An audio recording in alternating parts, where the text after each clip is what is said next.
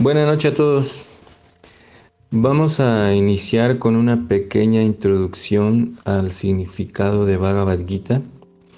Entonces, Bhagavad Gita eh, se traduce literalmente como la canción del Señor. Estas dos palabras en sánscrito, que es el, idioma en el cual fue hablado esta, esta escritura, y el alfabeto se llama Devanagari.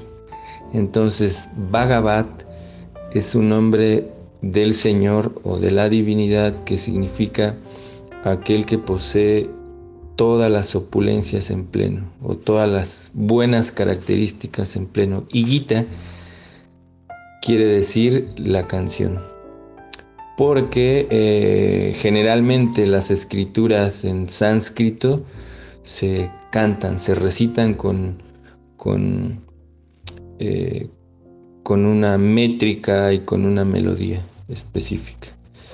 Que bueno, en este caso estamos iniciando y no vamos a entrar en esos detalles ahora, pero bueno, Bhagavad Gita es un, es un breve trabajo eh, de, en sánscrito de 700 versos que forma parte del Bhishma Parva eh, del sexto libro del Mahabharat. Entonces, este Mahabharat es un compilado, es una epopeya eh, muy grande, eh, entonces, la cual describe todo el panorama sociopolítico en el cual se desarrolló toda esta gran historia hasta llegar al punto definitivo en el cual se está hablando el Bhagavad Gita. El Bhagavad Gita es la parte más importante, es la esencia de este Mahabharata.